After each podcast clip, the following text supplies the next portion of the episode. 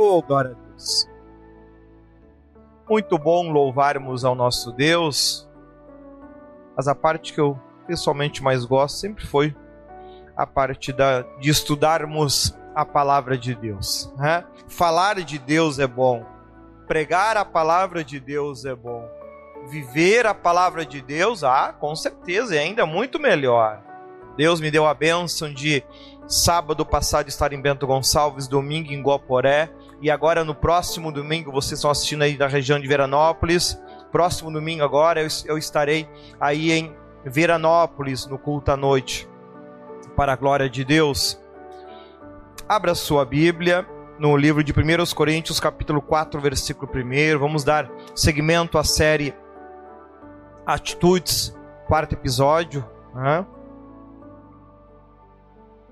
Acredito que aí no site você encontra os dois primeiros episódios, o que eu preguei semana passada eu ainda não consegui tempo para colocar. Vamos ver se sábado eu já consigo disponibilizar ele aí também. Tivemos o, o curso de obreiros, o, a primeira etapa do curso de obreiros, tanto em Bento Gonçalves quanto em Guaporé.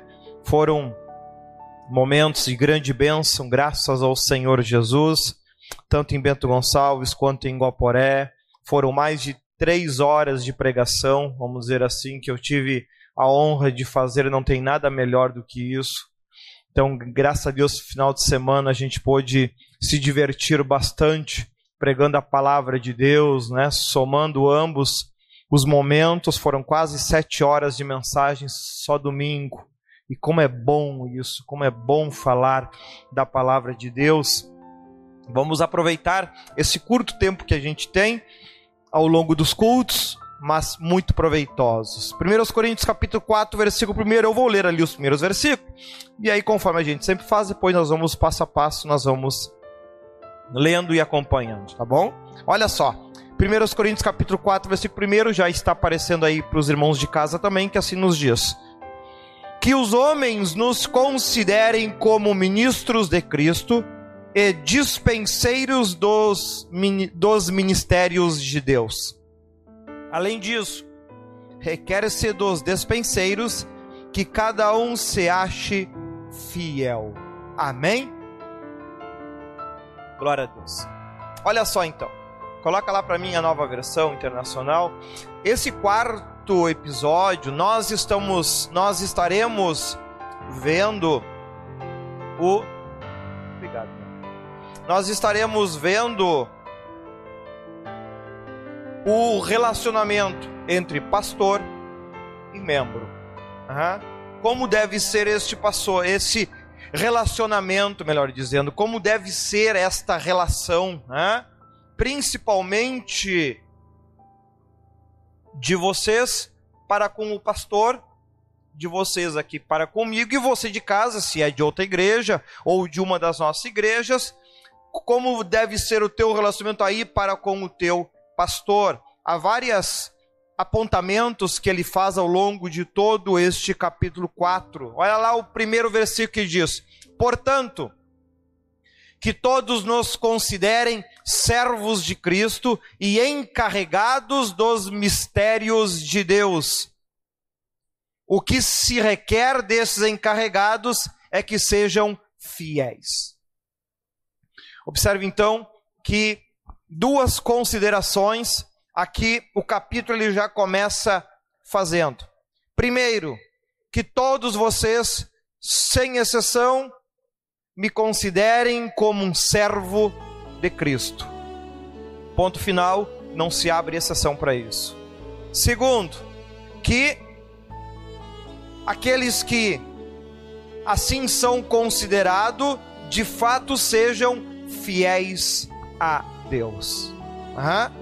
Então ele exige que todos que participam devem considerar o seu pastor como um servo de Cristo. E segundo, que o pastor se ache fiel junto a Deus. Ah, mas e se o pastor não for fiel? Bom, então ele fala no versículo 3 e 4. Olha lá. Pouco me importa ser julgado por vocês, ou por qualquer tribunal humano. De fato, nem eu julgo a mim mesmo. Embora em nada minha consciência me acuse, nem por isso justifico a mim mesmo. O Senhor é quem me julga. Hã? Observe então que, por vezes, as pessoas, quando analisam esse, esse tipo de versículo como 4, né? Colocam, ah, porque ninguém pode me julgar, só o Senhor. Amado, não seja ignorante, pelo amor de Deus. Se Deus te julgar e tu for condenado, a única coisa que acontece é ele te enfiar no inferno. Tu não tem chance para nada. Hã? Agora, se o teu pastor te cobra, te julga, te corrige, ele está te dando a oportunidade de você ser melhor. E o próprio texto, ele mesmo deixa claro o pensamento que todo o pastor deve ter Olha lá o versículo 3 de novo. Por favor, coloca para nós. Olha o versículo 3. Pouco me importa ser julgado por vocês ou por qualquer tribunal humano. Nenhuma pessoa que se propõe a ser servo de Deus de verdade, ela vai conseguir assim ser se ela se importa com a opinião das pessoas. Enquanto ela se importar com a opinião das pessoas, ela não vai estar respeitando a Bíblia, tampouco vai fazer o seu trabalho para com Deus. O apóstolo Paulo ele já deixava bem claro essa questão diante de todo mundo que fazia parte do seu ministério. Pouco me importa ser julgado por vocês. Ai-me se for um juiz, também não me importa. O que importa é o que eu tenho que fazer da forma que eu tenho que fazer, porque foi assim que Deus determinou e ponto final. Hã? Gosta, não gosta, é assim que vai ser e ponto final. Hã? Aí já tem aqueles ignorantes. Ah, bispo, mas eu não sou obrigado a aceitar. Claro que não. Porta da rua é serventia da casa. Simples assim. Nenhum pastor vai conseguir alcançar respeito em qualquer lugar, muito menos de Deus, se ele não não tiver a sua mente tranquila. O apóstolo Paulo ele ensina isso para nós. Tenham, sejam fiéis a Deus. Sejam fiéis a Deus e não se importem com a opinião das pessoas. Tenham uma mente limpa. Tenham um coração limpo. Quando fala assim, estou dizendo que eu sou perfeito? De forma alguma. Ele mesmo diz. Ele mesmo diz, olha ali o 4. Né? Nem por isso me justifico assim mesmo. Né? Nem por isso me considero justificado. Não, de forma alguma. Ele vai falar ma mais à frente. Eu não estou salvo, eu estou caminhando rumo à salvação. Porém, o faço com uma consciência tranquila. O, o faço com, uma, com um pensamento tranquilo. E ele mesmo diz, né? Que ele em nada se sente culpado. Ponto final. Se ele, Paulo, não se sente culpado, encerrou o assunto. Ah, mas e o que o resto pensa? Que, que cada um guarde para si. Nós, inclusive, falamos sobre isso lá neste primeiro episódio do curso de obreiros, né? Nós vimos lá a questão da hierarquia, né? Que o menor jamais pode julgar o maior. Agora, o maior pode julgar o menor. É, nós vimos lá, deixei lá disponível Êxodo que fala sobre isso. Inclusive, se você quiser, o material está todo aí no site Curso de Obreiros. É o primeiro estudo. Então veja que ele começa colocando ordem.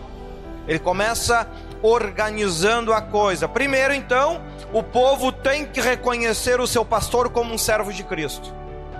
Ponto final. Ele não vai fa fazer isso julgando e condenando e apontando defeito no seu pastor. Se ele fizer isso, ele está errado. Ah, mas se ele estiver errado, aí é problema dele com Deus, não teu. Cada um deve perceber aonde é o seu lugar. Segundo, nenhum servo deve se preocupar com a opinião ou com o pensamento dos menores. Tem que se preocupar com a opinião de Deus. Quem salva é Ele. Cada um deve se preocupar com o seu patrão. Não é assim lá na empresa que você trabalha? Você, quando está trabalhando, você se preocupa com o pensamento do porteiro ou com o pensamento do teu chefe? Hã? Ele começa, o apóstolo Paulo começa a botar ordem na casa, ele começa a deixar claro essas questões que por vezes o povo balança. Olha lá o versículo 5. E por que, que ele está falando sobre isso? Olha o versículo 5, ele ainda fala: portanto, não julguem nada antes da hora devida, esperem até que o Senhor venha. Olha a segunda parte do versículo. Ele trará à luz o que está oculto nas trevas e manifestará as intenções dos corações. Nessa ocasião, cada um receberá, receberá de Deus a sua aprovação. Então aqui ele diz: igreja, não perca tempo julgando e condenando. Não é essa a nossa função. Deixa que o pastor faça as coisas conforme Deus o guiar para fazer e você não julgue ninguém. Deixa que Deus o faça lá no último dia, lá no dia da morte de cada um.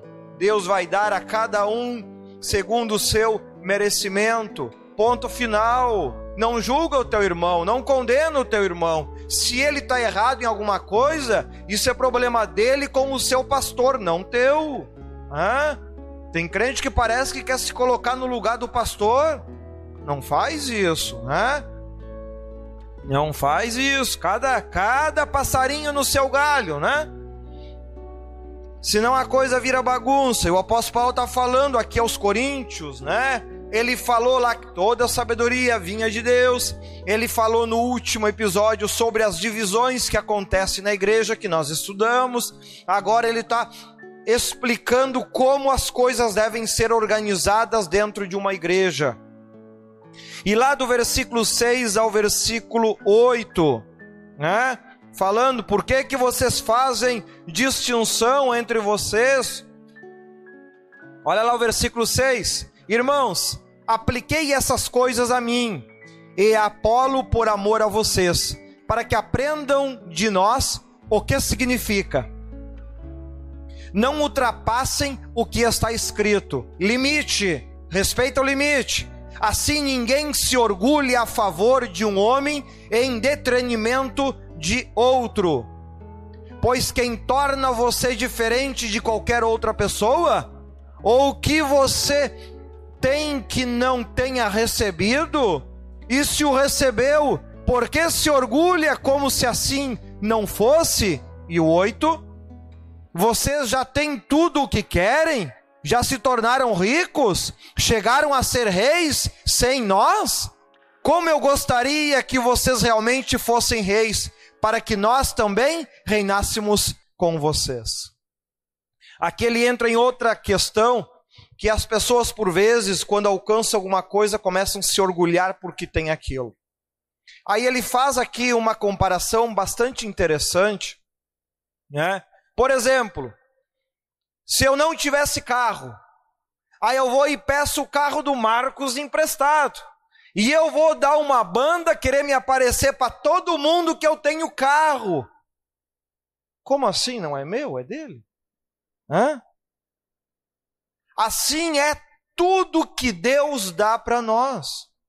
Todos os dons é de profecia, é para cantar, é para orar, é para expulsar demônio, é para curar os enfermos, é para ser arrebatado. Tudo isso nada é nosso, foi apenas nos emprestado por um tempo. E tem gente que se orgulha, ah, eu sou profeta. Se orgulhar com o dom dos outros é fácil cria um dom de profecia para ti, aí tu pode te orgulhar à vontade. É teu, tu criou. Ah, ninguém pode fazer isso? Se orgulha de quem então? A sabedoria que eu tenho da palavra não é minha, foi Deus que me emprestou.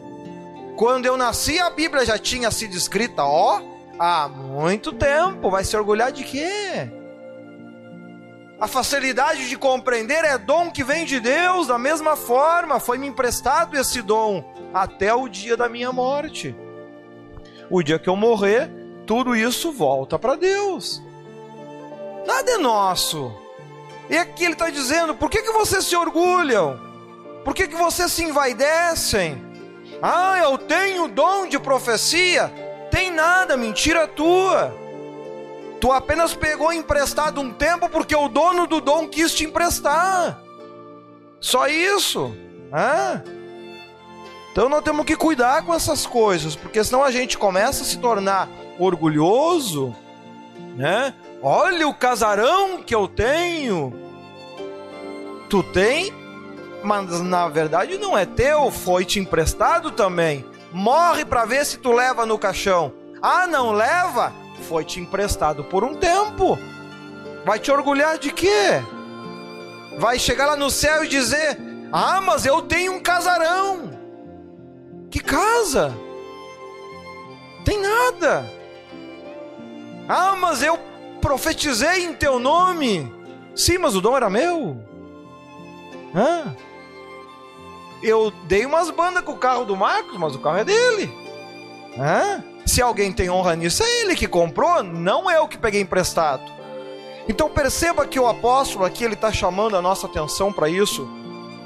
Cuidado, nada que tu tem é teu. Bom seria que tu conseguisse ser um rei e criar coisas para ti, né? criar dons para ti, ter sabedoria que veio de ti, você ser eterno como Deus. Ah, Oh, que lindo! Né? Você criar um planeta Terra para ti e morar sozinho lá, não incomodar ninguém. Né? Com certeza você deve ter muito ter lembrado de alguém assim que você gostaria, né? Mas não dá. Criador só tem um, ninguém mais cria nada. Por isso que a Bíblia diz que toda a honra e a glória pertence a Deus, porque o resto tudo tá pegando carro emprestado com ele, tá pegando sabedoria emprestada com ele, tá pegando dom emprestado com ele, ninguém criou nada. Está sendo arrebatado porque ele mandou o anjo buscar, porque senão não levanta nem da cama. Perceba isso. Quando a gente consegue colocar os pés no chão, a gente começa a perceber o quanto a mensagem do apóstolo Paulo faz sentido. O porquê ele conseguiu se tornar esse grande evangelista no Novo Testamento, que ele conseguiu perceber essas coisas. Né? Ao invés de se engrandecer, não, eu sou um filho abortivo. Tudo isso que eu tenho, Deus apenas me emprestou por um tempo. Nada mais do que isso. Olha que ele continua dizendo do 9 em diante, né? Aonde ele fala que quer ser elogiado no mundo? Fácil. Fica rico. Quer ser humilhado no mundo? Fácil. Vira pastor. Né? Olha lá. Ó. 9 em diante. É do 9 para quem para quem está marcando, né? É do 9 ao 14. Porque me parece que Deus nos pôs a nós, os apóstolos, em último lugar, como condenados à morte. Viemos a ser um espetáculo para o mundo, tanto diante dos anjos como de homens. Nós somos loucos por causa de Cristo, mas vocês são sensatos em Cristo. Nós somos fracos, mas vocês são fortes. Vocês são respeitados, mas nós desprezados. Até agora estamos passando fome, sede, necessidade de roupas, estamos sendo tratados brutalmente, não temos residência certa e trabalhamos arduamente com nossas próprias mãos. Quando somos abençoados, abençoamos. Quando perseguimos, quando perseguidos, suportamos. Quando caluniados, respondemos amavelmente. Até agora nos tornamos a escória da terra, o lixo do mundo. Não estou tentando envergonhá-los ao escrever estas coisas, mas procuro adverti-los como a meus filhos amados. Consciência. Hã? Tem tudo a ver com aquilo que ele falou anteriormente. Vai se orgulhar de quê? Se orgulhar de quê? Ah, eu tenho o dom de Deus. Ele está falando. Se você alcançou destaque diante de Deus, então você passa a ser visto como um lixo. Simples assim. É assim que o mundo te vê, é assim que o mundo vai te ver. Consciência. Quer se dedicar a Deus, quer trabalhar para Deus? Não espere aplausos. Não espere elogios. Não espere exaltação, grandeza. Isso não vai acontecer. O apóstolo Paulo está alertando sobre isso. E ainda dizendo para o povo que estava ali ouvindo. Ouvir o apóstolo Paulo não era tarefa fácil, não. E ele ainda estava dizendo: vocês que estão me ouvindo, vocês vão receber muita honra, vocês vão ser destacados, vocês vão enriquecer, muitos serão abençoados. Nós passamos necessidade muitas vezes nem roupa nós temos. Vocês muito vão ser abençoados, nós muito caluniados e ofendidos. Vocês serão vocês receberão muito amor, muito carinho e, e serão reconhecidos. Nós brutalmente seremos tratados. Essa é uma realidade. Essa é uma realidade que faz parte da igreja. Hã? Quantas e quantas pessoas já saíram do nosso ministério ao longo desses 39 anos fazendo exatamente isso? Eles saíram honrados. Nós não valíamos nada. A Bíblia se cumprindo.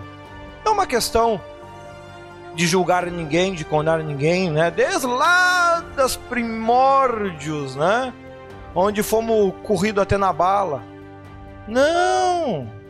Eles lá, nossa, na época, falo o nome agora porque a pessoa já não vive mais. Na época, ela era Santa Terezinha. O bispo José não valia uma bolacha, não valia nada. Né? Exatamente o que ele está descrevendo aqui. Um monte saiu com ela naquela época, porque ela era Santa Terezinha. Né? O bispo não valia nada. Exatamente o que o texto está escrevendo, que nós pastores temos que estar atentos, porque isso vai acontecer com nós. É o futuro. Faz parte do evangelho isso. Nós precisamos estar atentos. Ei, quando essas coisas acontecerem aí na tua igreja, de que lado tu vai ficar? Hã? Dos cheios de honra? Ou dos, ou dos humilhados? Porque que Cristo mesmo fala, os humilhados serão? É, poxa vida, né? Está compreendendo? Então o apóstolo Paulo alertando o povo, estou falando isso não para humilhar vocês, Estou falando isso porque eu vos amo e eu quero vos alertar para que quando essas coisas acontecerem, vocês realmente saibam de que lado ficar. Cuidado com aqueles que estão sendo muito elogiados, exaltados. Cuidado com esses. Não são esses servos de Deus, porque a Bíblia diz que os servos de Deus eles seriam humilhados e não exaltados. Né? Seriam perseguidos e não abraçados. Olha, cuidado Olha só, cuidado com esse texto. Por, e ainda ele continua dizendo: Olha, vocês podem até correr o mundo, ter quantos pastores quiserem. Olha o versículo 15. Dá o versículo 15 para nós, meu querido. Olha ali, ó. Embora possam ter 10 mil tutores em Cristo, vocês não têm muitos pais, pois em Cristo Jesus eu mesmo os gerei por meio do Evangelho. Vocês podem passar por 10 mil pastores.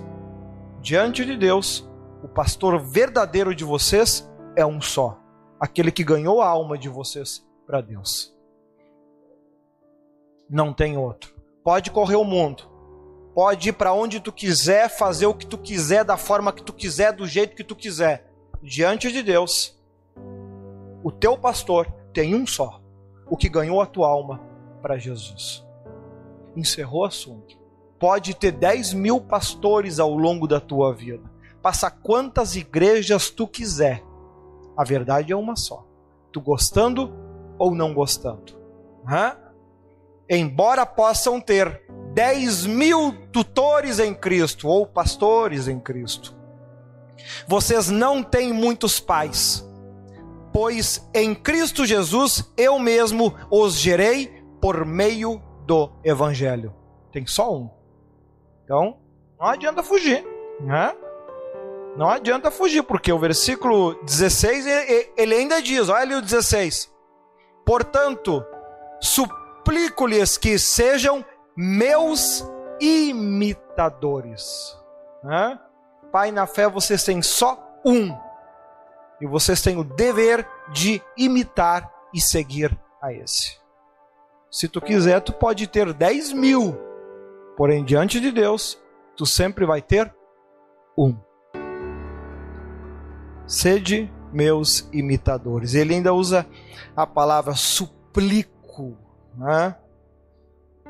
Mais à frente a gente vai entender o porquê que ele fala desta forma. Né? Olha lá o 17. 17. Por essa razão, estou enviando a vocês Timóteo, meu filho amado e fiel no Senhor, o qual lhes trará lembrança a minha maneira de viver em Cristo Jesus, de acordo com o que eu ensino por toda parte em todas as igrejas. Veja que somente o pai, na fé deles, tinha autoridade para permitir que eles então passassem a seguir os ensinamentos de outro que o apóstolo mesmo estava enviando, Timóteo, né, que escreveu lá depois também o livro. Né?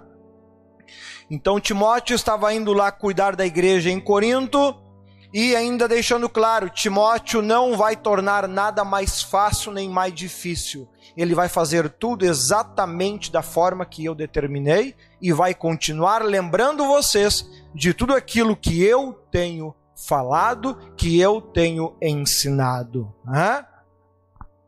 Veja que sou até estranho você ler um texto como esse na bagunça do evangelho de hoje, onde as pessoas trocam mais de roupa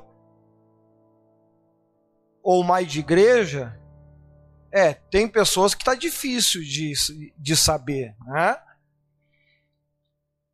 Porém, diante de Deus, a verdade é uma só. Pastor é só um e só podem, só podem passar até estar com outro, né? se através lá Deus guiar e assim o determinar, como ele aqui está dizendo, vocês vão seguir agora também a Timóteo, porque eu assim o estou determinando, e ele vai ensinar vocês da forma que eu determinei, da forma que eu falei. Né? Perceba que o apóstolo Paulo ele está nos lembrando que depois ele vai estar falando, nós temos que nos comportar como prisioneiros de Cristo. Prisioneiros de Cristo. Eu não faço o que eu quero. Eu faço aquilo que Deus determina sobre a minha vida. Se é que de fato eu sou filho e servo de Deus. Do contrário, eu faço o que eu quero, do meu jeito, da minha forma e queimo no inferno amanhã. Simples assim. Precisamos compreender que tudo que nós temos nos foi emprestado. Até o corpo que tu tem te foi emprestado. Te emprestado por um tempo. Te emprestado por um tempo. E Deus já determinou o limite para isso. Vai chegar num ponto, ele vai requerer esse corpo de volta. E a tua alma vai para onde? Para onde vai a tua alma? Ou para o céu, ou para o inferno, conforme as escolhas que tu fez. Agora, o apóstolo está deixando consciente para nós. Tenho consciência, tudo foi emprestado para vocês. Nada é de vocês. Tudo pertence a Deus. E para um dia pisar na Nova Jerusalém, tem que aqui viver da forma que Deus determinou. Do contrário, não tem parte com Deus. E ali ele conclui, aqui do, do 18 ao 20. Vou até vocês, eu quero ver o que, que vocês têm feito. Não o que vocês têm falado, mas o que vocês têm feito. 18 ou 20. Olha ali, ó. Alguns de vocês se tornaram arrogantes, como se eu não fosse mais visitá-los. Mas irei muito em breve, se o Senhor permitir. Então saberei não apenas o que vocês estão falando, falando, o que estão falando estes arrogantes, mas que poder eles têm. E o 20, pois o reino de Deus não consiste em palavras, mas em poder. Novamente, ele torna a dizer, novamente ele torna a dizer: quer ser arrogante? Quer fazer o que quer, do jeito que quer, da forma que quer? Seja livre. Mas um dia o teu pastor ele vai vir até você te cobrar. Um dia Deus vai te cobrar tudo isso. Um dia Deus vai vir, você estará diante de Deus. Deus vai ter requerido de volta tudo aquilo que ele, que ele, que ele te deu. A casa que tu vive hoje, que é tua, não será mais tua. O corpo que hoje tu usa, não será mais teu. Somente a tua alma, sem nada mais do que você. Nu viemos e nu voltaremos. E aí, o que você terá para oferecer em troca da tua salvação? Se manteve fiel a cada um dos textos que aqui nós estamos falando? Ou decidiu a tua vida do jeito e da forma que você bem quis, da, da maneira que você bem escolheu? Né? Querem ser rebeldes e teimosos? Aí ele fala o versículo 21, olha lá. Ó. Para nós completarmos. O que é que vocês querem? Devo ir a vocês com vara ou com amor e espírito de mansidão? Hã? De... Aí depois tem igreja que diz que o pastor é carrasco demais. Aí o pastor pergunta, tá, mas como é que vocês querem que eu vá até vocês? Com vara ou com espírito de mansidão e amor? Igreja rebelde merece vara, não amor. Perceba isso. Né? Ele está deixando claro para o povo de Coríntios: eu vou ir até vocês. Agora, a forma que eu vou tratá-los será consequência da forma que vocês escolheram viver. Se vocês escolhem viver de maneira errada, eu vou ser duro com vocês. Se vocês escolheram viver da forma certa, eu, eu vou ir com amor e tranquilidade. Assim é na casa de Deus ou pelo menos tem que ser aquela que se diz casa de Deus. Né?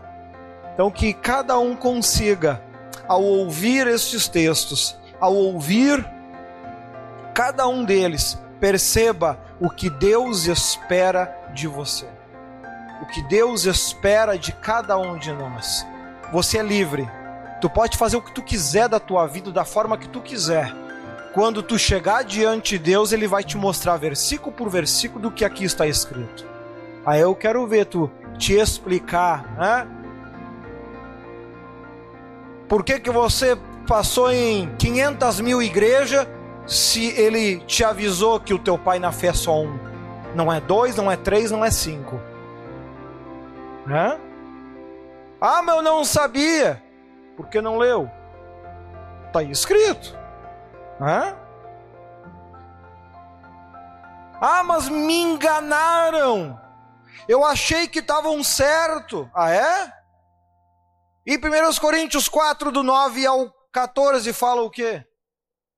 Hã? Aí tu imagina, se a gente que não conhece quase nada da Bíblia consegue enxergar esses apontamentos, imagina Deus que escreveu ela. Hã? Escolha o caminho que você quer. Escolha o que você deseja para a tua vida. Como eu digo, eu posso te mostrar o caminho, mas não posso trilhá-lo no teu lugar. Você é livre, livre para escolher. Né? Amar, ser perseguido, ser tratado mal, né? ser pisoteado se assim for necessário, mas pelo menos o dia que morrer entrar no céu. Né? O texto tá achando bem claro: quem busca, busca muita honra e glória aqui na terra, acaba longe de Deus. Não vale a pena. A nossa vida aqui é um relâmpago, é um piscar de olhos, né? Parece que foi ontem que eu estava com quatro anos de idade sentado dentro do caminhão que estava levando a nossa mudança para Bento Gonçalves.